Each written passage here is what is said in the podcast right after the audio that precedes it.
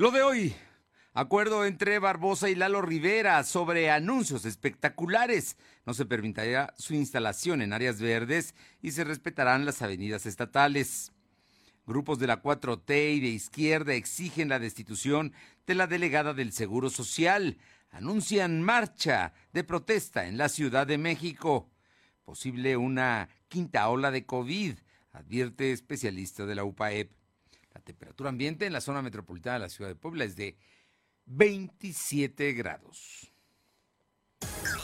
Lo de hoy te conecta. Hay bloqueos en el puente internacional. Está pidiendo el apoyo de la policía. Noticias, salud, tecnología, entrevistas, debate, reportajes, tendencias, la mejor información. Lo de hoy, Lo de hoy radio con Fernando Alberto Crisanto. ¿Qué tal? ¿Cómo está? Muy buenas tardes. Es un gusto saludarle. Y bueno, ya estamos aquí, aquí eh, listos para llevarle toda la información de lo que se ha generado en las últimas horas. Esta mañana el presidente López Obrador eh, volvió a insistir en que sí, son traidores a la patria, sacó el código penal y, y dijo que estaban con su voto los diputados de la oposición que no avalaron la reforma eléctrica, que pues estaban traicionando porque estaban votando a favor de Iberdrola, así lo dijo, y en contra de los intereses de los mexicanos. Así es que, pues ahí sigue, sigue el tema de la campaña y la denostación precisamente a los diputados federales que votaron en contra y no permitieron que fuera constitucional eh, la defensa que estaba proponiendo el presidente López Obrador.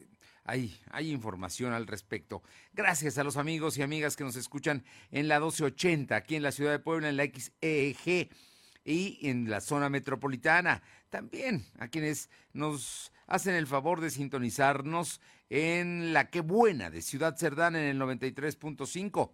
En la Sierra Norte del Estado estamos allá transmitiendo en el 92.7 y en el 570. Muchas gracias. Y en el sur en el gran sur de Puebla, en Izúcar de Matamoros, La Magnífica en el 980. Gracias a todos ellos y también a quienes están con nosotros a través de la plataforma www.lodoy.com.mx y también en redes sociales nos encuentran como LDH Noticias en Facebook, Instagram, Spotify, Twitter y por supuesto en nuestro canal de YouTube LDH Noticias. Ahí, ahí estamos. Y vámonos de inmediato con temas que se han generado el día de hoy de información.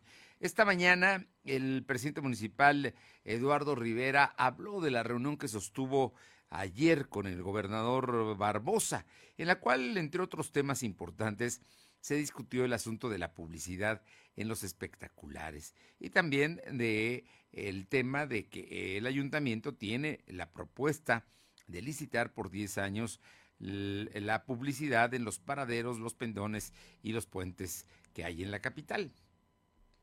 Están llegando a temas técnicos, la idea es no confrontar, la idea es que sea lo mejor para la ciudad de Puebla, pero en eso están. Todavía no llegan a acuerdos definitivos, aunque en principio no se permitirá la instalación de espectaculares en los parques públicos. Y si usted pasa por la vía de Angelópolis o por la del Niño Poblano o por em, los jardines que están en, en el camellón de la Forjadores, en fin, pues hay muchos, muchos jardines donde están colocados espectaculares. Bueno, pues la idea es quitarlos todos. Silvino, te escuchamos.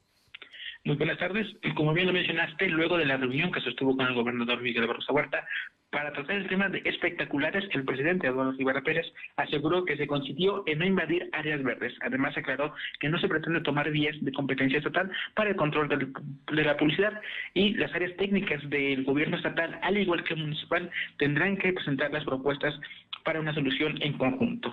El alcalde calificó como positiva el encuentro entre la administración estatal y municipal y dijo que habrá más mesas de diálogo donde se buscará aclarar todas las dudas pendientes.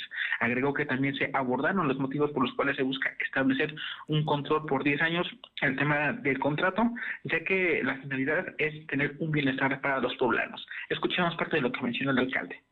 Espacios publicitarios no pueden estar instalados en áreas verdes.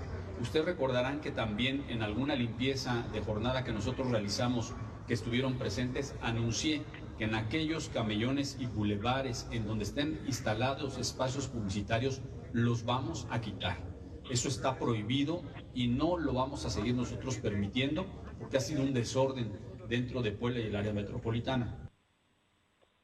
Y bueno, también comentarte que en otro tema, el alcalde anunció que en próximos días se firmará el contrato con la empresa concesionaria de alumbrado y semaforización. Con ello se logrará tener un cerebro que va a controlar el 80% de todo el equipo. Para concluir, dijo que el regreso a clases, pues en este en esta nueva semana que va a iniciar, el ayuntamiento hará un operativo para tener y garantizar viajes seguros a las aulas. Fernando.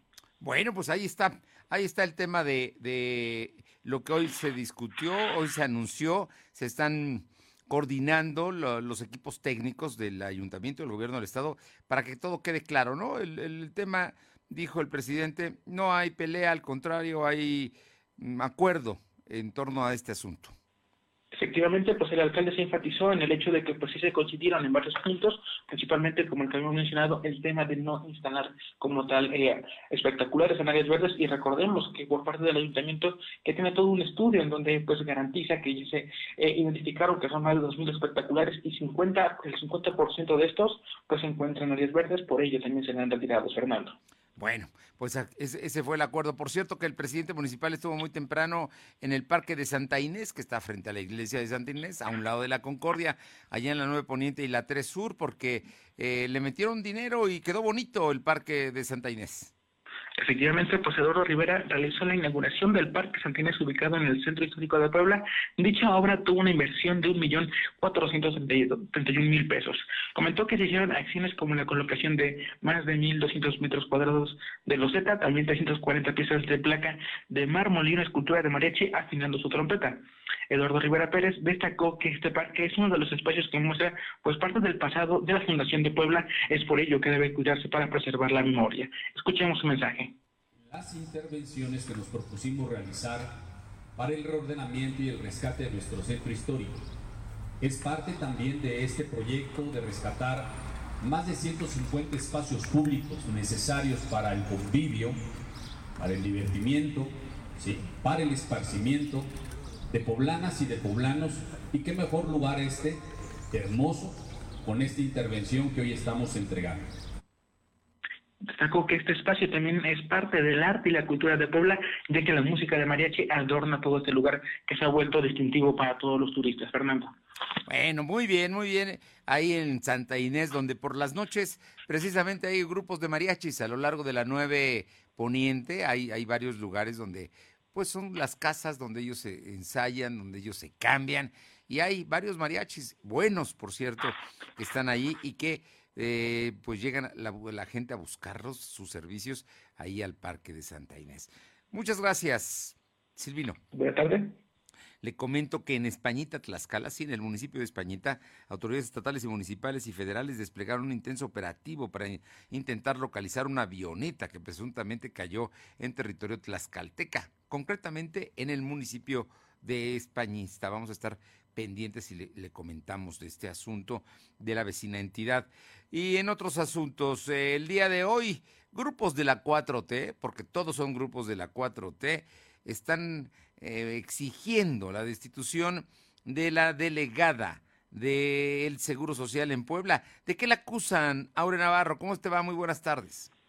Buenas tardes, pues comentarles que unidos el Frente Nacional de Izquierda Social y la Unidad de las Izquierdas pues anunciaron Fernando Auditorio que alistan una marcha a la Ciudad de México y llegar así hasta la mañanera del presidente Andrés Manuel López Obrador para denunciar y exigir al director general de INSS, Zoe Robledo, pues la renuncia de Aurora Treviño García como delegada del instituto aquí en el estado de Puebla. En voz de Marco Antonio Mazatle Rojas manifestaron que esta marcha será una de las tantas acciones que emprenderán para que en el IMSS pues se resuelvan problemas que van desde la agilización de la construcción de un hospital en sustitución del extinto San Alejandro hasta los problemas laborales del personal de la salud. Escuchemos. De bocas, con la higiene de manos. Ese tipo de personas está acá, está acá en Puebla.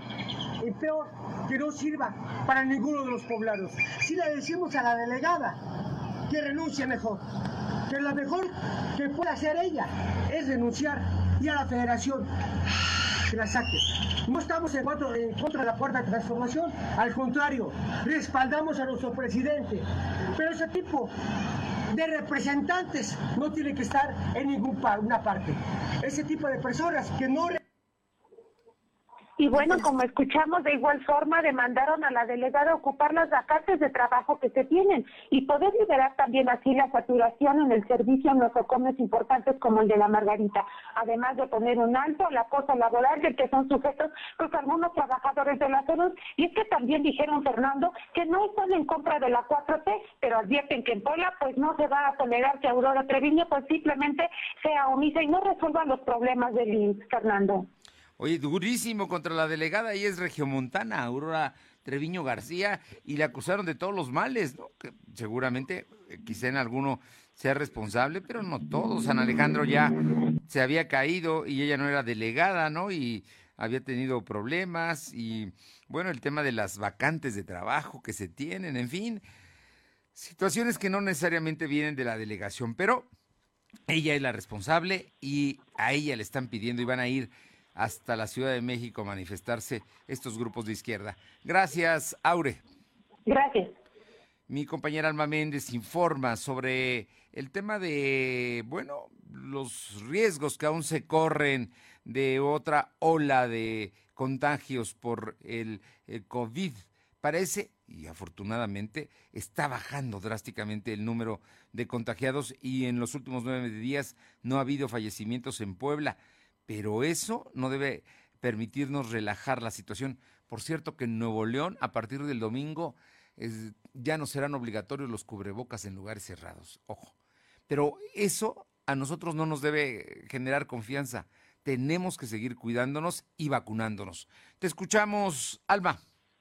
¿Qué tal, Fernando? Muy buenas tardes a ti y a todo el auditorio de Delodeo. Pues como bien comentas, debido a la relajación de los ciudadanos, es probable que se presente una quinta ola de contagios de COVID-19, quizás una sexta y hasta una séptima, pero esta puede, eh, no se puede saber con certeza cuándo ocurra. Esto lo señaló la eh, Rocío eh, Baños Lara, catedrática de la Facultad de Medicina de, de quien señaló que la letalidad por COVID-19 ha disminuido importantemente gracias a las vacunas, pasando del 10 en 10% en 2020 al 1% en 2022. Sin embargo, algunos estudios muestran que la inmunidad generada por las vacunas disminuye entre 2 y 6 meses. Baños Nada también dijo que la inmunidad por la infección natural disminuye considerablemente después de tres meses. Sumando a esto la información anterior, es evidente la necesidad de aplicar un refuerzo de vacunación y posiblemente sea necesaria la inmunización anual. Eso es parte de lo que comenta. Después de tres meses. Sumando toda esta información, es evidente la necesidad de aplicar un refuerzo de la vacunación y posiblemente sea necesaria la inmunización anual, considerando además lo que decía hace ratito, que parece ser que tenemos patrones de ocurrencia de, muchos casos en verano y en, y en invierno. Bien, aunado a la protección de la vacuna, es fundamental minimizar las situaciones de riesgo de contagio o propagación del virus. La responsabilidad social debe continuar para garantizar el beneficio y la salud colectiva. Debemos ser conscientes de que las decisiones individuales afectan a todos. Por ello, es necesario continuar usando el cubrebocas, continuar con la higiene de manos, manteniendo la sana distancia, eh, eh, procurar los espacios abiertos Cabe mencionar, Fernando, amigos del auditorio, que la doctora eh, recomienda nuevamente seguir precisamente con la utilización de cubrebocas, así como la aplicación de gel y la sana distancia. Y bueno, pues en esa misma tesitura te comento que el Sindicato Nacional de Trabajadores de la Educación, sección 23, informó a sus agremiados que eh, para eh, completar su esquema de vacunación contra COVID-19 podrán inocularse hasta el 28 de abril en el lista regional. Esto con el objetivo de proteger de un contagio a los estudiantes y bueno, pues mediante un comunicado, el líder del CENTE, sección 23, Alejandro Ariza Alonso, señaló que apoyado a las autoridades sanitarias y educativas, recomendó a sus agremiados a no dejar pasar la oportunidad de aplicarse el refuerzo y bueno, pues comentarte que será este día 21, mañana 22, el próximo lunes 25, 26, 27 y 28 de abril, donde los trabajadores de la educación podrán asistir a las instalaciones del ISTE regional localizado en Boulevard 14 Sur, 4336 en Colonia Jardines de San Manuel, en un horario de 8 de la mañana hasta las 17 horas. La información, Fernando. Bueno, pues ahí está el asunto, especialmente porque el próximo lunes regresan el 100% de alumnos a la escuela. No hay que bajar la guardia, hay que seguir con todas las medidas de prevención. Ya lo dice la investigadora, porque los riesgos ahí están. Muchas gracias. Seguimos a pendiente, Fernando. Y vamos con mi compañero Silvino Cuate, precisamente para que nos dé el reporte de la Secretaría de Salud sobre las últimas 24 horas y los contagios de COVID. Silvino. Informar de que la Secretaría de Salud registró únicamente seis nuevos enfermos de coronavirus. En comparación con los de ayer, son nueve casos menos. También se contabilizaron un deceso únicamente. Actualmente hay 156.643 acumulados y 17.000 fallecidos. El secretario de Salud, José Antonio Martínez García, explicó que en todo el estado hay 175 casos activos distribuidos en 20, 20 municipios, es decir, el COVID tiene presencia en el 9% de la entidad. Además, se tienen registrados 37 pacientes hospitalizados. De estos, cuatro están graves por lo que requieren ventilación mecánica asistida. Respecto a los contagios en menores de edad, suman al momento 6.918 acumulados y 98 defunciones. Además, para este grupo se han aplicado 378.000 de primeras dosis y 305.000 eh, ya esquemas completos, Fernando. Bueno, pues ahí está el asunto, ¿no? Están las situaciones que se siguen, las, lo, que, lo que es cierto, y mira que he pasado por algunos lugares donde están las vacunaciones y no se ve mucha gente, ¿eh?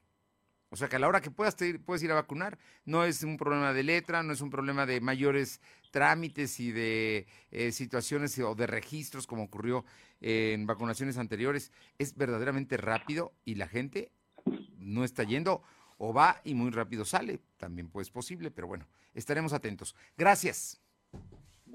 Son las 2 de la tarde con 16 minutos.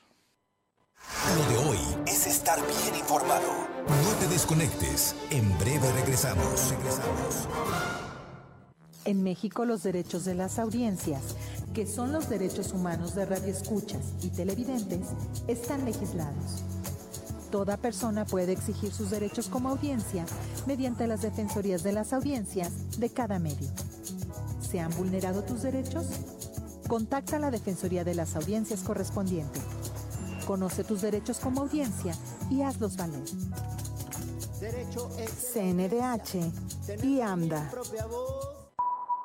En estas vacaciones de Semana Santa, la que buena es tu mejor copiloto. No utilices el celular mientras manejas y siempre tu visión hacia enfrente. No olvides utilizar el cinturón de seguridad.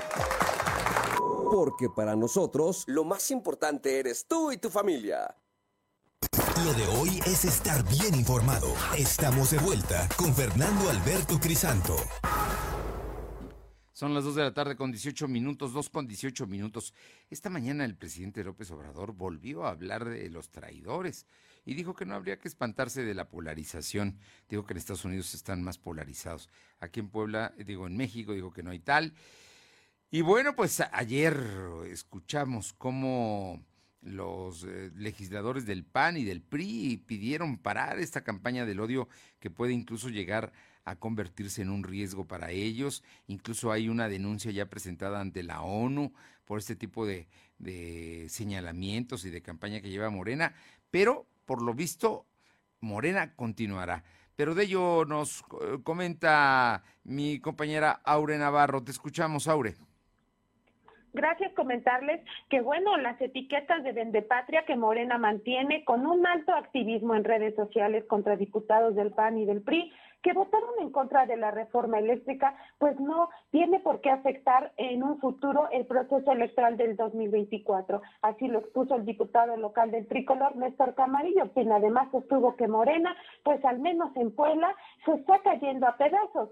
Caso contrario a lo que dijo, bueno, estaría pasando con los partidos que forman en lo local la Alianza Va por Puebla. Escuchemos este, no va a afectar 2024, al contrario, va a fortalecer. Y ojo, que quede claro también, hoy quieren vender la idea de que fue una estrategia perder la votación en la reforma. No, no, es, es totalmente falso. Perdieron la votación y ahora quieren ganar el debate. Y no lo van a ganar. Por eso esas etiquetas. Por eso el activismo que estamos viendo en redes sociales tan fuerte por parte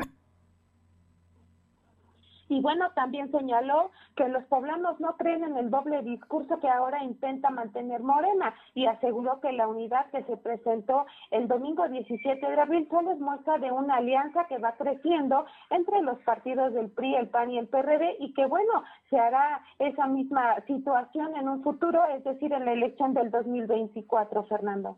Bueno, pues ahí está, ahí está el tema de lo que dicen, dicen los periodistas que no les va a afectar en la elección, que ellos siguen subiendo, pero lo cierto es que sin duda eh, genera polarización y genera, genera conflicto a las partes. Vamos a ver hasta dónde llegan los políticos mexicanos con este asunto y estas acusaciones. Eh, gracias. Gracias. Vamos con mi compañera Alma Méndez para que nos comente sobre familiares de un poblano que fue, pues, ¿qué le digo? Lo mataron, la patrulla fronteriza, cuando intentaba cruzar e ir a trabajar a Estados Unidos. Alma, te escuchamos. Gracias, Fernando. Pues como bien comentas, familiares del poblano Carmelo Marcos Cruz piden indemnización y justicia al gobierno de Estados Unidos por su muerte, ya que fue abatido por la patrulla fronteriza en febrero pasado. Y bueno, pues en una entrevista para lo de hoy, la viuda Yasmín Nape Quintero narró que el pasado 19 de febrero su esposo acompañado de ocho personas más cruzaban por el desierto de Arizona y fueron ubicados por dos agentes de la patrulla fronteriza alrededor de las nueve de la noche, quienes procedieron a realizar sus detenciones. Sin embargo, poco después de haber detenido a los dos primeros mexicanos, uno de estos agentes corrió a detener al tercero quien lo privó de la vida con cuatro tiros en el tórax y en el rostro, justificando que el migrante le lanzaría una piedra para atacarlo. Yasmin Nape detalló que los sobrevivientes poblanos que estuvieron presentes el día del suceso le contaron que los agentes de la patrulla fronteriza que iban a caballo previamente eh, los dispararon y bueno pues esto eh, dio muerte a Carmelo. Realizaron eh, los, arrestos de los dos primeros mexicanos mediante el uso de la eh, violencia golpeando a cada uno de ellos. Y bueno, pues comentarte que es por ello que exige que el gobierno de Estados Unidos aplique la ley contra los agentes que cometieron el homicidio, pues mencionó que abusan de su poder, lo cual no le da derecho a quitarle la vida a las personas que quieren una vida mejor para su familia. Esto es parte de lo que comenta Yasmin. La enfermedad del azúcar y se nos vaya a pasar algo.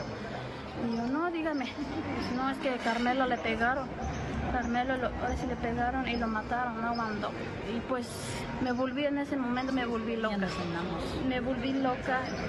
Agarré, dejé la comida, se me fue el hambre, bajé, bajé de las escaleras, no vi si estaban escaleras, no vi nada. Yo bajé y pues para saber si era cierto o no. Y después llega mi madrina, de así, Maura García, llega y, ¿sabes qué? Me pidieron papeles del municipio de Coxentro cabe mencionar, Fernando, amigos del auditorio, que, eh, bueno, pues Yasmín está siendo eh, asesorada ya por eh, los abogados CANS y CANS, quienes darán seguimiento a los reclamos que resulten procedentes en contra de la patrulla fronteriza, que busquen en primer lugar se haga justicia en el caso de Carmelo Cruz y en segundo constituya un precedente judicial importante que ayude a evitar el uso desproporcionado de la fuerza por parte de la patrulla fronteriza y logre salvaguardar la vida e integridad de miles de migrantes que intenten cruzar la frontera a. La información, Carlos. Pues mira, dicen, digo, la, la patrulla fronteriza dice que Carmelo les iba a, a, lanzar una piedra y esa fue la razón para que le, le dispararan con una agresividad y una crueldad terrible, ¿no? Creo que fueron cinco tiros los que eh, impactaron en su cuerpo. Así es, Fernando, tanto comentas, efectivamente eso es lo que nos narraba la viuda, que efectivamente la manera en la que asesinan eh, pues indocumentados no es la correcta. Vaya, ella eh, quizás comenta que posiblemente Carmelo eh, también quiso defenderse, sin embargo no era como para asesinarlo. Es por ello que están pidiendo, comentarte que en esta, vaya, en esta agencia de abogados hay una persona norteamericana que incluso está luchando por los derechos de los mexicanos debido a la manera tan brusca y tan grotesca en la que se ejerce la fuerza para los indocumentados, no, no, no, terrible, ¿eh? terrible la fuerza de la patrulla fronteriza contra los indocumentados. Y mira que estamos en el problema, especialmente en Texas, ¿no? Que hay eh, y que han obligado a los gobiernos estatales a intervenir más que a la federación, precisamente para evitar el traslado de los mexicanos a los Estados Unidos. Y luego andamos presumiendo las remesas, ¿no? Cuando ellos son los que sufren y los que sufren, como esta familia, la pérdida de uno de sus seres queridos, que lo único que quería que uno, lo único que buscaba era un mejor nivel de vida para él y para los suyos. Terrible, terrible y vergonzoso que esto ocurra. Gracias. Seguimos al pendiente, Fernando. Son las 2 de la tarde con 25 minutos. Vámonos hasta a Tochimilco, porque ahí mi compañera Paola Aroche nos platica de que, bueno, pues las ofrendas de Día de Muertos que se hacen ahí en Tochimilco eh, pueden tener el nombramiento de Patrimonio del Estado. Cuéntanos, Paola. ¿Qué tal? Muy buenas tardes. Y sí, efectivamente, la Secretaría de Cultura, directamente con la Dirección de Patrimonio del Estado, está organizando un foro con miras a que sea declarado Patrimonio del Estado la tradición de la elaboración de los altares de Día de Muertos, que en su mayoría se, eh, pues, se realizan con papel picado. Felipe Morales, quien es director de turismo, mencionó que este proceso ha sido largo, ya que son alrededor de tres, tres años los que han estado trabajando en ello y como último requisito ya se les está solicitando un foro abierto de consulta con la ciudadanía para que den el visto bueno a dicha declaratoria y puedan ser considerados como patrimonio del Estado por la elaboración de estos altares de muertos allá en el municipio de Tochimilco. Y es que los altares de Tochimilco aún conservan muchas tradiciones, eh, como por ejemplo lo que es eh, los alimentos, el pan, los dulces, el chocolate, el licor, el mismo papel picado. Y es que actualmente allá en Tochimilco eh, hay un taller dedicado a la elaboración de papel picado. Algunas familias durante todo el año van a aprender y lo aplican para sus altares en el mes eh, de octubre y noviembre. Dicho foro se llevará a cabo este viernes, en donde la Secretaría de Cultura expondrá todo el proceso que se ha llevado a cabo desde la solicitud, en donde se pide que a Tochimilco se le considere dentro de dicha declaratoria y se consultará con la ciudadanía si es que están de acuerdo eh, con que los altares de muertos se les considere como un patrimonio. Dijo el funcionario finalmente que esto, al, declarar, al hacerse una declaratoria como patrimonio eh, del Estado, sin duda alguna ayudará en mucho a la generación de turismo en la zona y por consiguiente a la economía de la misma población.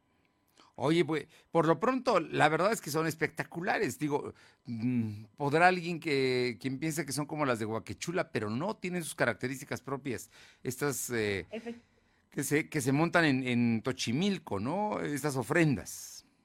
Efectivamente, sí, eh, son también llamadas las ofrendas blancas y es que pues prácticamente son todas de papel eh, picado, eh, son eh, bastante grandes y en muchas de las ocasiones eh, las de las de Huaquechula pues prácticamente van hacia la pared. En, en lo, que es Xochimilco se puede dar la vuelta eh, alrededor de estas mismas eh, ofrendas. Y pues sí como bien lo menciona el director de turismo se prepara la, la familia de, del difunto eh, a, a, la elaboración de la comida, del chocolate para esa temporada, del licor, pues prácticamente de todo para recibir a su ser querido durante eh, eh, pues esos días. Bueno, pues ahí está el tema de las eh, ofrendas de, Tochimilco, que tienen sus características y que sin duda es parte de la cultura, de la cultura que hay en nuestras comunidades, en nuestros municipios. Tochimilco, para que nos ubiquemos, está en la región de Atlisco y no sé, pero me, ha parecido siempre que Tochimilco es el municipio más pegado, más cercano al Popocatépetl, de este lado, del lado de Atlisco. ¿Es cierto, Paola?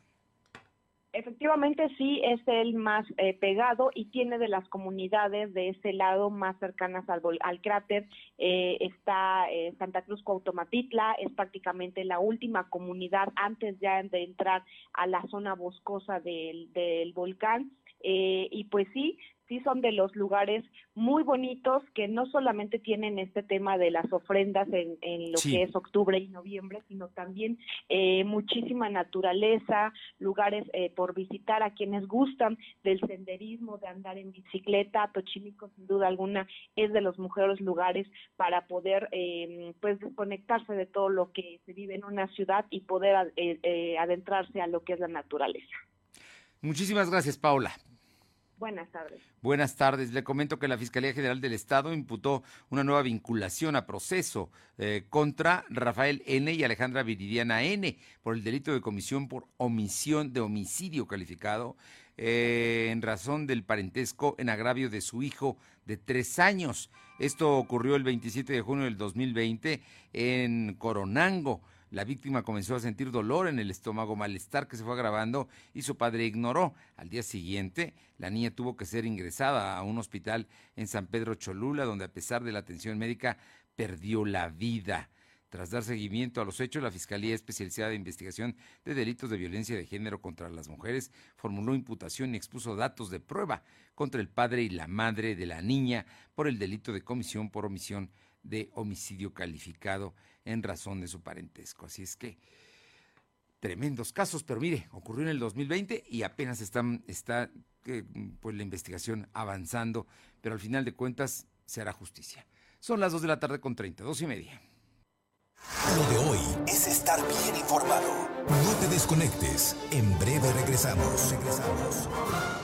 Habla Alejandro La COFESE Moreno, trabaja para que exista competencia, porque cuando las empresas compiten, tienes más opciones para elegir lo que te convenga. Yo vendo ropa por internet y elijo la plataforma que me cobra menos comisión. Nosotras vendemos en línea con esta plataforma que es muy fácil de usar. Hemos ganado muchos clientes. Para mi empresa, prefiero la aplicación que entrega más rápido mis productos. Con competencia, tú eliges. Un México mejor es competencia de todos. Comisión Federal de Competencia Económica. Visita cofese.mx. Habla Alejandro Moreno, presidente nacional del PRI. En el PRI queremos un México mejor. Estamos a favor de los programas sociales, pero también de apoyar a la clase media mexicana. Tiene que haber medicinas y servicios de salud de calidad. México necesita un plan nacional de vivienda, escuelas de tiempo completo y una estrategia de seguridad que funcione. Tenemos claro cuáles son los problemas del país y las soluciones que se necesitan. El PRI construyó México y lo vamos a volver a hacer contigo. PRI. Lo de hoy es estar bien informado. No te desconectes. En breve regresamos. Regresamos. Los personajes de hoy, las ideas y los hechos se comparten en la entrevista. Bien, y como usted y yo sabemos, el tema de eh, la discusión en el Congreso Federal de la propuesta del presidente López Obrador de reforma eléctrica que eh, por mayoría eh, sacó adelante eh, la, el partido Morena y sus aliados del Partido Verde y el Partido del Trabajo, no tuvo el número de votos suficientes para dar las dos terceras partes y se, que se llevara a cabo la reforma constitucional. Pero esto ha acarreado una serie de, de comentarios y de señalamientos que ha hecho el propio presidente de la República, hoy lo decía, de que es traición a la patria el hecho de, de no defender eh, los bienes para el pueblo, para eh, la sociedad mexicana. Y por ello hay, hay, una campaña que se está llevando a cabo eh, señalando y identificando a los diputados que votaron en contra, quienes a su vez dicen que es una campaña de odio. Pero en todo esto yo le quiero preguntar y le agradezco muchísimo al diputado Miguel Carrillo, diputado federal por el distrito de Atlisco y eh, representante militante de Morena, que nos platique de cuál es la situación para verlo con pues con ojos de más sensatez, Miguel, porque de pronto lo único que eh, escuchamos son gritos y sombrerazos. ¿Cómo te va? Muy buenas tardes. Hola, ¿qué tal, Fernando? Buenas tardes a ti, a tu auditorio. Agradezco este espacio que me das, esta oportunidad para poder reflexionar. Efectivamente, lo que pasó el domingo pasado, cuando se discutió la iniciativa que envió el presidente de la República a la Cámara de Diputados en materia de energía eléctrica y que tocaba los artículos cuarto, el 25, 27 y 28 de la Constitución y que como bien lo comentaste, para poder modificar la Constitución se requieren las dos terceras partes o, lo que es lo mismo, la mayoría calificada. Al final del día fueron 275 votos a favor de esta iniciativa, 223 en contra, y hubo dos diputados que no pudieron votar, una de nuestro grupo parlamentario por un problema médico que tuvo y no pudo estar en el Pleno, y otra diputada porque pidió licencia. Desde el domingo hasta la fecha se ha empezado a radicalizar la postura de los que votaron a favor y de los que votaron en contra. Algunos dicen que fue victoria para el bloque opositor, otros dicen que fue una derrota para eh, los representantes del movimiento de la Cuarta Transformación o de la coalición de la, de la que nosotros formamos parte. Yo la verdad en el análisis que hago es que ni hay victorias absolutas ni derrotas eh, absolutas tampoco. Lo que sí es, eh, lo, que, lo que tenemos que revisar es que en esta cuarta transformación, quien está ganando verdaderamente es la democracia. ¿Y por qué digo que gana la democracia? Pues porque en las democracias se vale no estar de acuerdo, se vale disentir. Y eso fue lo que pasó el domingo. Hubo un bloque de 223 diputados en los que no se, eh, respondiendo a los intereses de quién o de quiénes, pero simple y sencillamente no estuvieron de acuerdo en todo el esfuerzo que nosotros, desde la coalición Juntos Hacemos Historia, realizamos para que se pudiera eh, aprobar esta iniciativa. Y en el esfuerzo, te lo comento rapidísimo, fueron más de 385 asambleas informativas, fueron más de 80 horas de foros de Parlamento abierto convocado por la Junta de Coordinación Política de la Cámara de Diputados, donde se escucharon a todas las voces relacionadas o, o que tenían que decir algo de, este sector eh, eléctrico nacional y que al final, hace un par de semanas, el bloque opositor dijo que no iban a apoyar esta iniciativa porque les faltaban o ellos pedían que se incluyeran 12 puntos. Nuestro coordinador del grupo parlamentario, el diputado Ignacio Mier Velasco, incluyó a través de tres reservas la mayoría de estos puntos, fueron 10 puntos los que fueron incluidos, dos puntos ya no fueron incluidos en el proyecto de dictamen, pero te voy a decir por qué. Porque ya habían sido resueltos por la Suprema Corte de Justicia de la Nación, que eh, rechazó un recurso de inconstitucionalidad a la ley de la industria eléctrica, que, por cierto, con esa ley de la industria eléctrica y con la ley de minería o la ley minera que ya aprobamos este lunes, pues se resuelve la mayor parte del contenido de la reforma constitucional que nosotros estábamos buscando y el único pendiente que queda es una modificación al artículo cuarto de la Constitución para que el acceso a la energía eléctrica sea un derecho para todas y todos los mexicanos. Así que de todo lo que está transcurriendo, yo más bien mi, reflexión y, el punto eh, hacia dónde tenemos que voltear es una reforma político-electoral. Porque de los, de los 498 votos, Fernando, sí. de los 275 votos a favor, la mayoría de esos votos fueron de verdaderos representantes del pueblo. ¿Y a qué me refiero? Diputados federales electos en una elección constitucional de la, del año pasado por mayoría relativa. Y por el otro lado, la mayor parte de esos 223 votos que fueron en contra de esta iniciativa provienen de diputados que son de representación proporcional, los famosos plurinominales que al final del día a los únicos a los que les están o, tienen obligación de responder, pues son a los dirigentes de sus propios partidos que los colocaron en esas listas de representación proporcional y que por eso están en la Cámara.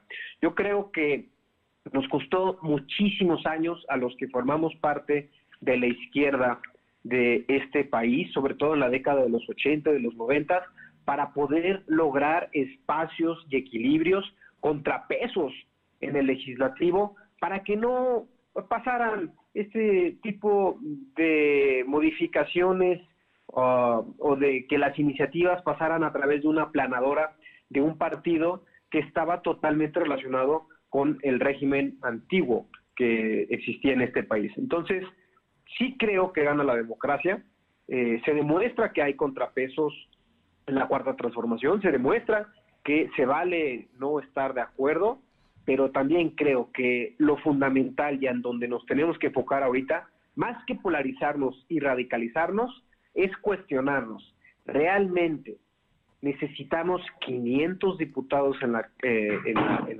el Congreso de la Unión, en San Lázaro? ¿Podrían ser menos? si son 300 distritos, realmente vale la pena tener 200 diputados o diputadas que son plurinominales, otra vez por representación eh, proporcional, que no le estén respondiendo al pueblo y que más bien le respondan a sus partidos. Yo dejo esa, esa pregunta en el aire e invito al bloque opositor a discutir una reforma político-electoral que nos lleve hacia una verdadera representación popular y ciudadana en la Cámara de Diputados y no tanto de representación político-partidista. Importante el planteamiento que haces de la, de la posibilidad de discutir de, el fondo y lo que viene. Pero yo, yo te insistiría sobre la ley.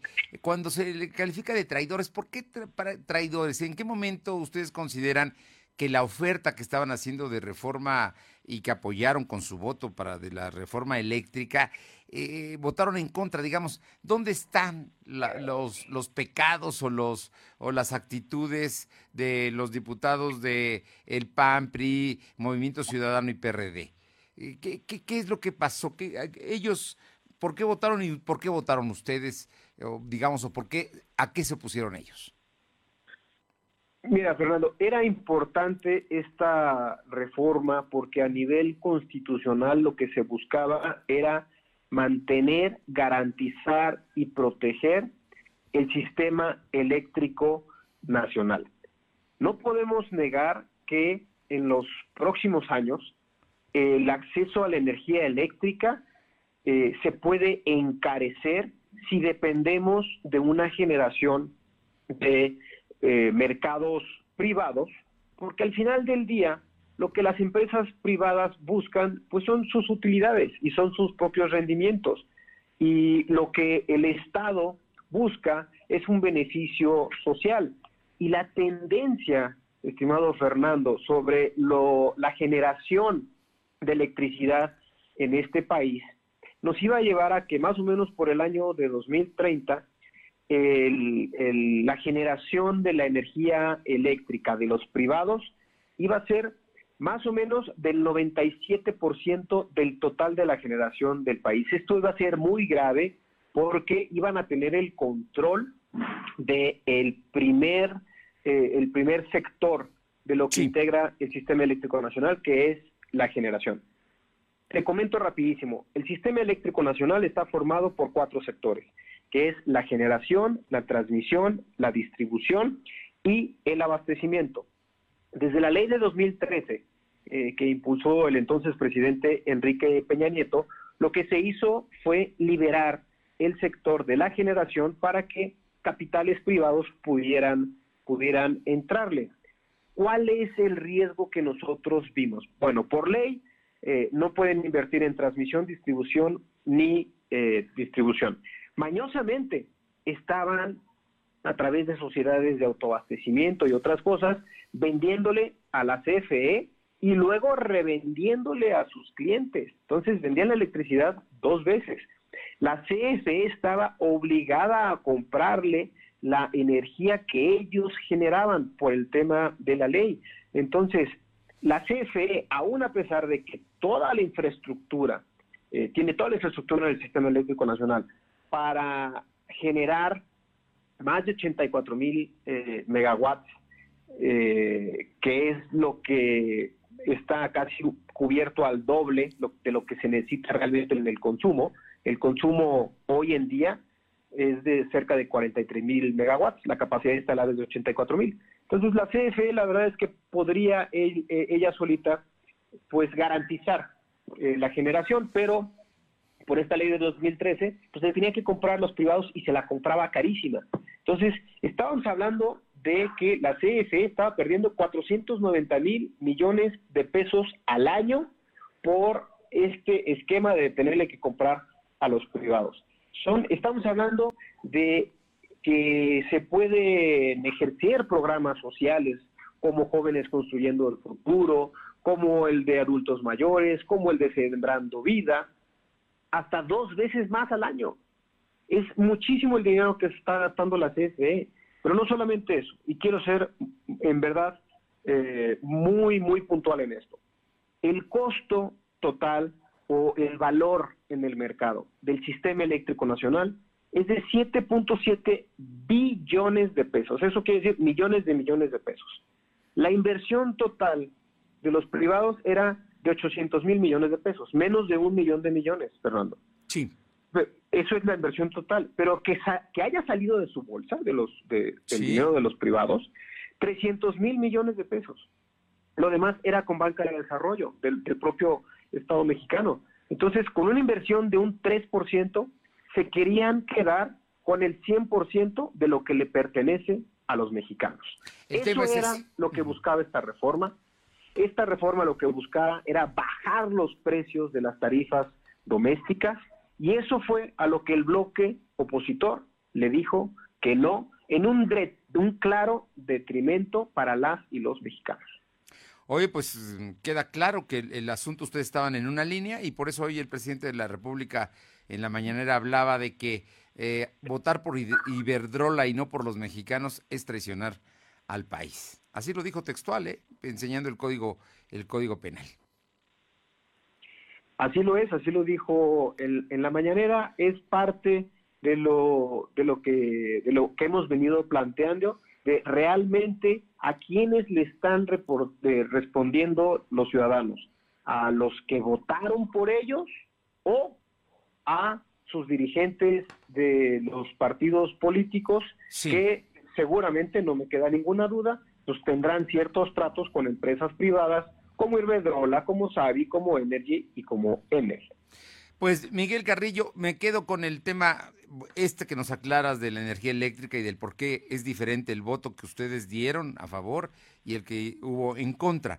Pero también me parece muy importante la propuesta formal que hay de una reforma político-electoral para cambiar y para que los legisladores representen realmente al pueblo y no a los intereses de las dirigencias partidistas.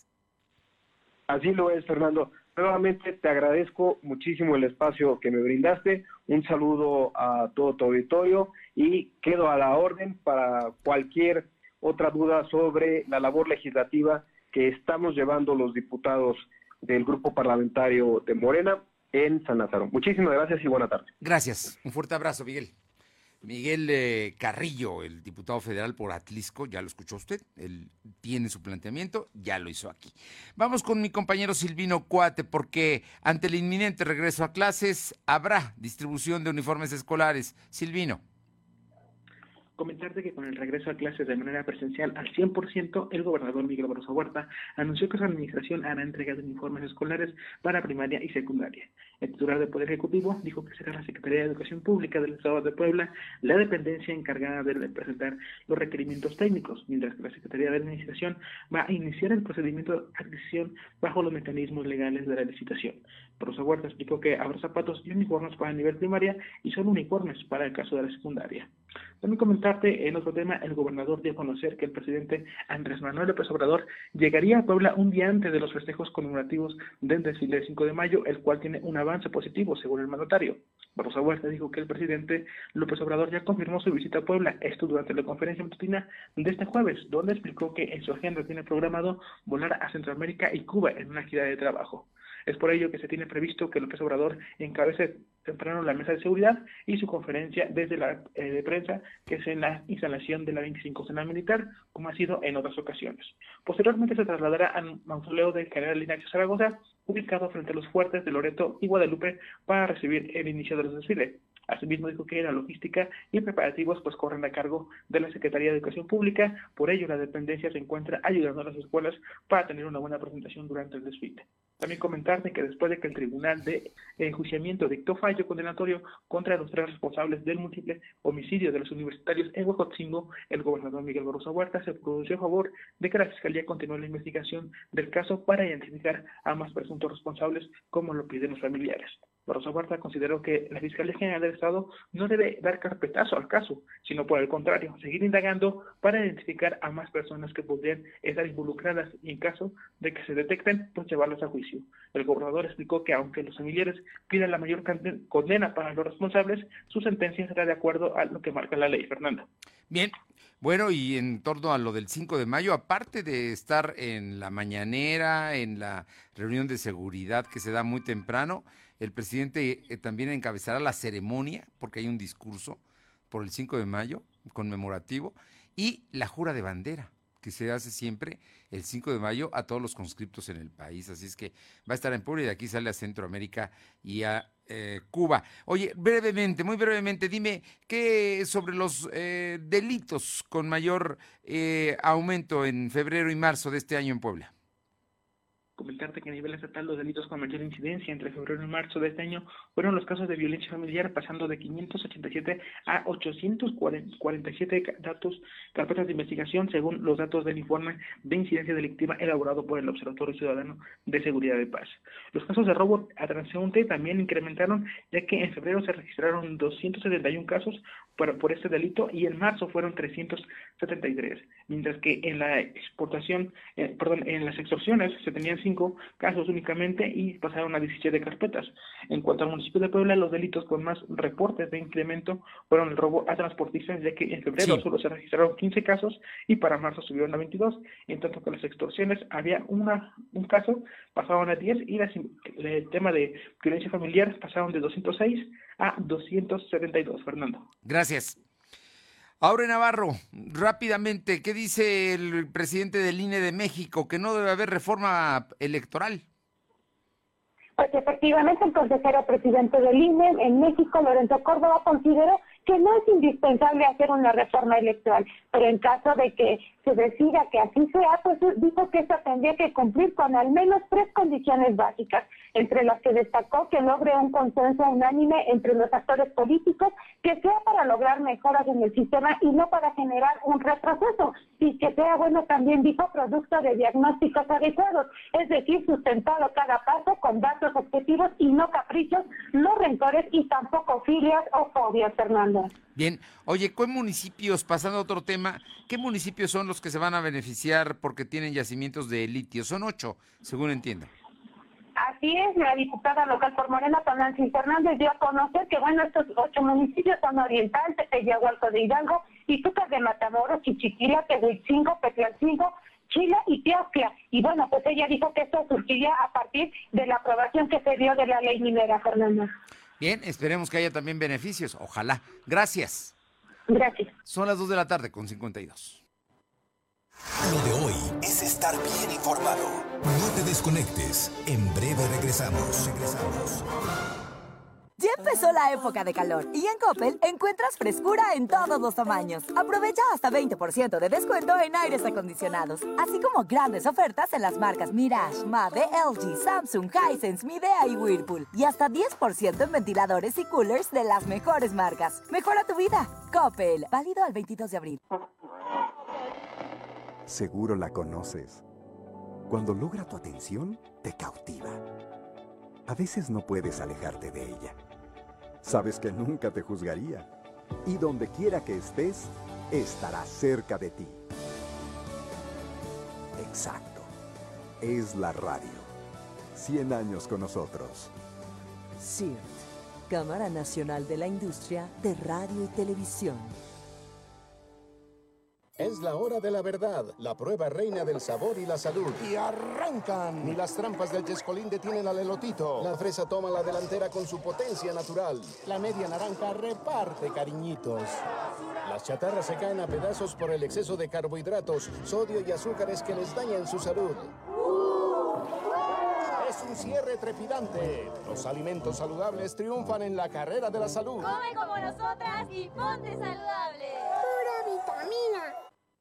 Lo de hoy es estar bien informado. Estamos de vuelta con Fernando Alberto Crisanto. Bien, mi compañera Alma Méndez nos informa que en la UAP amplían la vacunación anticovid para los estudiantes. Te escuchamos, Alma. Gracias, Fernando. Como bien comentas, la UAP dio a conocer que la jornada de vacunación anticovid para estudiantes de dicha casa de estudios se amplía hasta este viernes 22 de abril. Y bueno, pues todavía sus redes sociales oficiales, la institución aseguró que ha habido buena respuesta por parte de la comunidad universitaria para tener su esquema completo. Y bueno, pues recordemos que la UAP inició la vacunación desde este lunes pasado y donde ha inoculado estudiantes con el biótico marca AstraZeneca. Y bueno, pues recordemos que el horario de vacunación es de 8 a 15 horas en el módulo ubicado del Centro de Convenciones eh, de Ciudad Universitaria. La información, Fernando. Es centro de convenciones de las eh, 8 a la 1 de la tarde hasta el viernes. Gracias, Alma. Y mi compañera Carolina Galindo tiene información de eh, San Antonio Chautla, eh, allá en San Martín. Cuéntanos, Caro. Fernando, buenas tardes a ti al auditorio. Comentarte que un joven de apenas 17 años de edad se salvó de ser linchado allá en la comunidad de San Antonio Chasla de Arenas, en la capilla de la Concepción, donde se reunieron por lo menos 50 personas que lo señalaban de haber intentado robar un teléfono celular. Tuvo que intervenir la policía municipal, implementaron este protocolo antilinchamiento y finalmente retiraron a este jovencito, lo trasladaron a casa de justicia. Sin embargo, pues no hubo persona que lo señalara y por eso pues fue puesto, en libertad. 17 años e iba a ser linchado. Tremendo. ¿Y en Santa Rita Tlahuapan? En Santa Rita Tlahuapan, pues la situación se ve un poquito complicada en los temas de contaminación. Resulta ser que vecinos de San Martinito están denunciando la cabecera municipal de ser una fuente de contaminación del río Agua Salada que cruza por San Martinito y que se surte de un manantial. Decirte que desde el mes de octubre del año pasado denunciaron esta situación y hasta la fecha el Consejo Municipal no ha dado soluciones. Un drenaje que está a cielo abierto y que desemboca en este río. Tremendo, tremendo hecho y vamos a ver hasta dónde llegan, ¿eh? porque ya se está convirtiendo en un conflicto social. Gracias. Gracias. Paola Roche, en Atlisco, cuéntanos el tema de la festividad de Guaquechula, el de la Santa Cruz, el 3 de mayo. Así es, y es que tras dos años de no realizarse, será este próximo 3 de mayo que se retomará nuevamente la festividad de la Santa Cruz allá en el municipio de Huaquechula. Ante ello, mayordomos, así como la misma población, ya se está preparando para dicha festividad considerada una de las más importantes de este municipio. En entrevista con Silverio Reyes, director de Cultura, pero también en esta ocasión mayordomo, relató que es será a la una de la tarde, donde se concentrará el mayor número de pobladores que se estima este año llegue a las mil personas saliendo de la iglesia. Es por ello que ya se está trabajando en los protocolos sanitarios que se llevarán para implementar y se evite contagios por lo que es eh, la pandemia. Aseguró el mayordomo que esta festividad está cumpliendo 25 años de haberse declarado como patrimonio del Estado. Esta junta con el Día de Muertos, que es... Eh, pues una de las más grandes eh, dentro de lo que es el municipio de Huaquechula. Y es que se relata que fue en el año de 1807, siendo un 30 de agosto, cuando don, Bernardo Salamanca eh, araba su terreno y se topa con una piedra y después de acudir al templo parroquial a pedir agua bendita, la arroja la piedra y es cuando aparece lo que es la cruz, que hoy en día se, eh, pues se celebra el 3 de mayo con música, comida, y eh, pues al ritmo de la banda, pues prácticamente todo el día. Muy bien, pues gran fiesta allá en Guaquechula. Muchísimas gracias, Paula. Buenas tardes. Y tenemos el reporte de mi compañera Luz María Sayas, allá en Ciudad Cerdán y Tecamachalco. ¿Qué ha sucedido, Luzma? Buenas tardes. Te comento que en la localidad de Rubén Jaramillo, sobre un camino de terracería perteneciente al municipio de Tecamachalco, en el interior de un vehículo de color negro, marca Chrysler Neón, con metálicas del Estado de México, se encontró el cuerpo de un hombre sin vida con un impacto de arma de fuego en la cabeza. Después de una llamada al 911, arribaron al lugar personal de protección civil municipal de Tecamachalco y también policía municipal para acordonar la zona. Posteriormente llegaron personal de la Agencia Estatal de Investigación para hacer el levantamiento del cuerpo y trasladarlo al CEMEFO para practicar la necropsia de ley e iniciar con la carpeta de investigación. Hasta el momento se desconoce el nombre del hoyo oxiso al no encontrar ninguna identificación entre sus pertenencias. Parte de las de las actividades que se llevan se llevan a cabo en el tema de seguridad en Tecamachalco, Puebla, Fernando. Luz María, muchísimas gracias. Muy buenas tardes. Buenas tardes. Le comento que en la Ciudad de México, concretamente en el Zócalo, se acaba de inaugurar en este momento, ya se abrió la réplica de la Capilla Sixtina. ¿Se acuerda la que se montó aquí en el atrio de Catedral? Bueno, pues hoy está en el Zócalo de la Ciudad de México. Gracias por haber estado con nosotros. Es jueves. Nos encontramos mañana aquí, en punto de las dos. Que tenga buena tarde, buen provecho. Hasta mañana. Gracias.